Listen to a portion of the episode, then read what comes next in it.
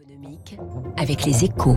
Bonjour François Vidal. Bonjour Baptiste. Je le disais, mobilisation au, au sommet de l'État autour des ZFE, les zones à faible émission, le premier comité ministériel réunissant le gouvernement et les 43 agglomérations qui vont progressivement interdire les, les véhicules les plus polluants. Ce, ce premier comité s'est réuni hier.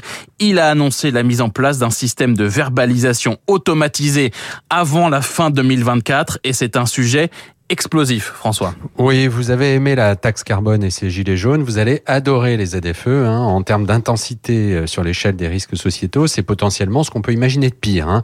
Car si le calendrier actuel n'est pas aménagé, dans un peu plus de deux ans, ce sont les deux tiers du parc automobile qu'il va falloir remplacer pour conserver le droit d'entrer dans le cœur des agglomérations. Un choc insurmontable pour les Français les plus modestes et pour de nombreuses PME et TPE.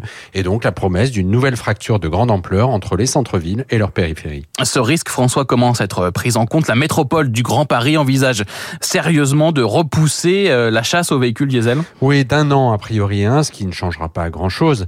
Alors, bien sûr, il est impossible de contester le bien fondé de ces mesures d'assainissement de l'air que nous respirons, et nous savons tous qu'un certain volontarisme s'impose pour changer des habitudes très ancrées.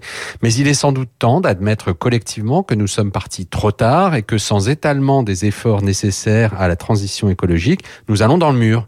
Pour des raisons financières. Après tout, il s'agit d'investissements coûteux mais collectivement très rentables.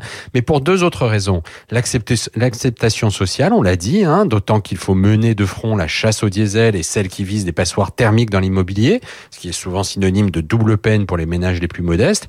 Et aussi pour des raisons économiques, car nous ne disposons pas en France ni même en Europe de l'outil industriel nécessaire pour concrétiser nos ambitions actuelles. Or, si au final c'est le Made in China qui bénéficie de notre stratégie en environnementale à marche forcée, c'est la planète tout entière qui en sera victime. C'était l'édito signé François Vidal. Merci François. Et à demain. Vous écoutez Radio Classique, il est 7h12. Dans un instant, la star de l'écho, Imeris et le lithium.